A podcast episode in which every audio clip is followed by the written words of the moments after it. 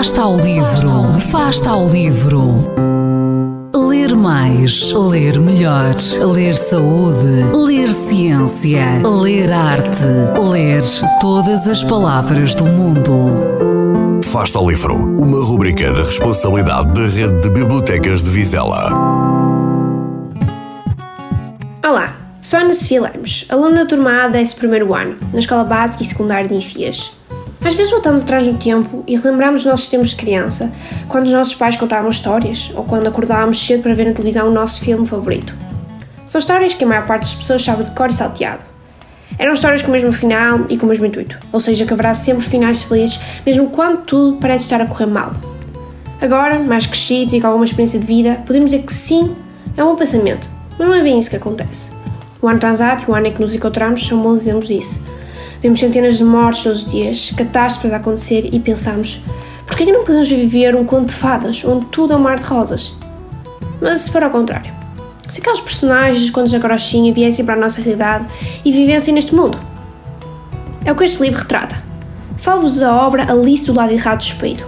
O autor, Pedro Rodrigues, fez isso por nós, uma vez que escolheu sete personagens bastante conhecidas e deu vida a sete contos, temos a Cinderela, Alice do País das Maravilhas, a Aurora, a Bela da História da Bela e o Monstro, o Lobo Mau, a Branca de Neve e a Rapunzel.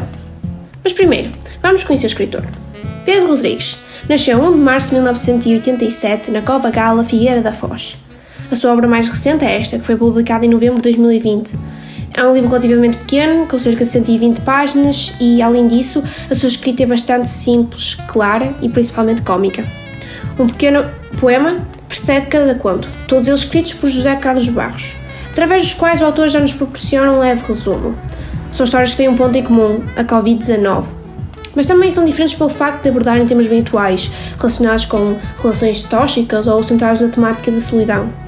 Na minha opinião, é um livro bastante interessante, por vários motivos, pois é possível identificarmos-nos com os personagens ou até relembrarmos alguém pelo facto de estarem a viver o que atualmente estamos a passar.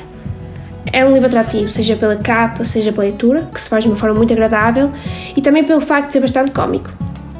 Assim, recomendo a leitura deste livro, já que nos permite olhar para realidades distintas, através de uma revisitação de algumas personagens que fazem parte do imaginário de todos.